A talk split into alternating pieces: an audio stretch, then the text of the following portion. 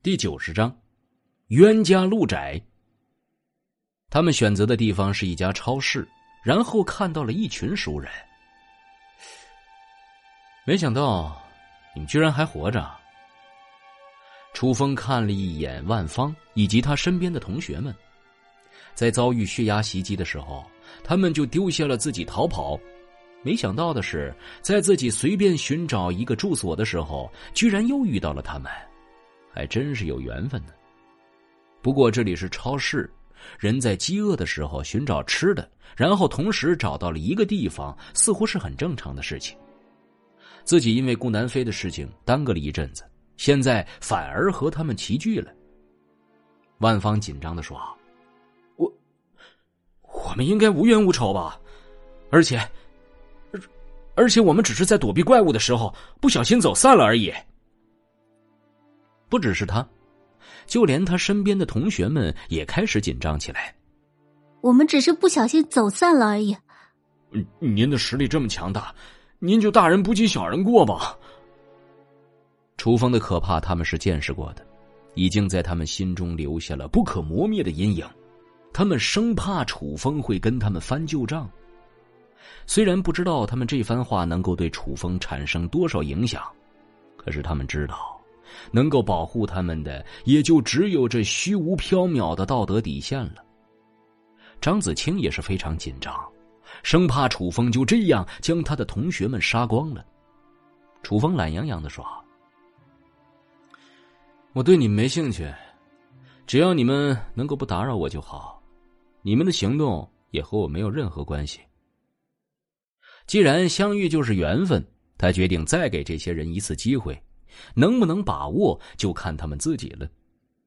不是他良心发现，而是既然他有打造一个势力的想法，那就不能对自己的部下要求太高了，否则在这个末世里，他将会无人可用。只要对方不是狼子野心，随时可能想要咬自己一口的人，那就还有调教的余地。当然，他并没有太多的耐心，给别人的机会也不会太多。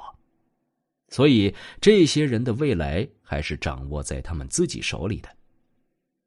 张子清也松了口气，这些人毕竟是他的高中同学，楚风能够放过他们，也让他安心不少。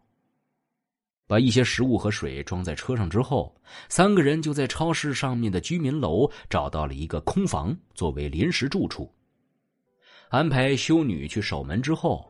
楚风坏笑着将张子清揽入怀中。张子清脸色羞红，昨天楚风的做法实在是太坏了，居然让他自己。今天，反正他一定要好好惩罚他一番。然而，理想是美好的，现实是残酷的。小白兔在大灰狼的攻势之下，还是没能逃脱被吃干抹净的下场。在门外听墙的修女听着房间里的声音，身体也开始发热。身体的某种本能让她有了特殊的冲动，只是她还不知道该怎么做，只能在心里祈祷：神啊，请您宽恕您的信徒的罪恶想法吧。在祈祷过之后，她的心里产生了怀疑：神真的能够听到我的想法吗？楼下，超市里面的同学们聚在一起商议。万芳说：“他这次饶过我们，可能只是因为张子清的缘故。我们千万不能再有任何得罪他的地方了。不过，我们现在要考虑的是另外一件事情，那就是要不要跟随在他身边。有这样一个强者保护，我们的生存保障也大了很多。”另一名同学赞同道：“我同意。我们在末世当中生存，实在是太艰难了。”离开他之后，我们单单是找食物，就遇到了好几波丧尸，还有变异的动物。听说园林市的怪物上次还被军队清洗过，被清洗过城市还这个样子，真不知道外界的世界有多么可怕。说到这里，大家都深以为然的点点头。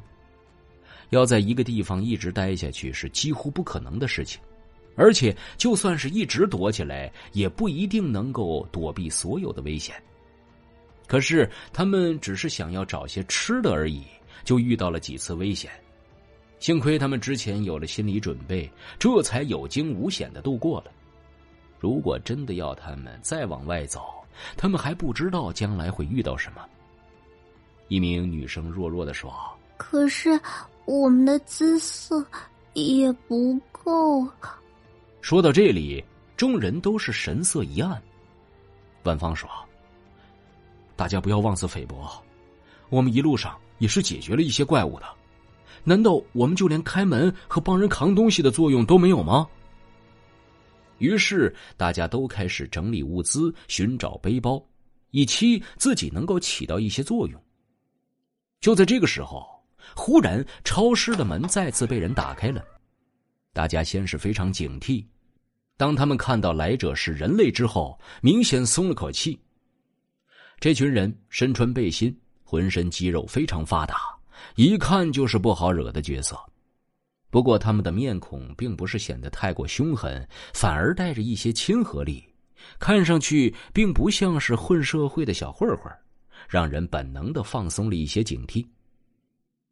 这群人当中有一名身形相比这些人稍显瘦弱、学生模样的人，扶了扶眼镜说：“嗯，没想到这里居然被人捷足先登了。”听到这里，大家心里都紧张了起来。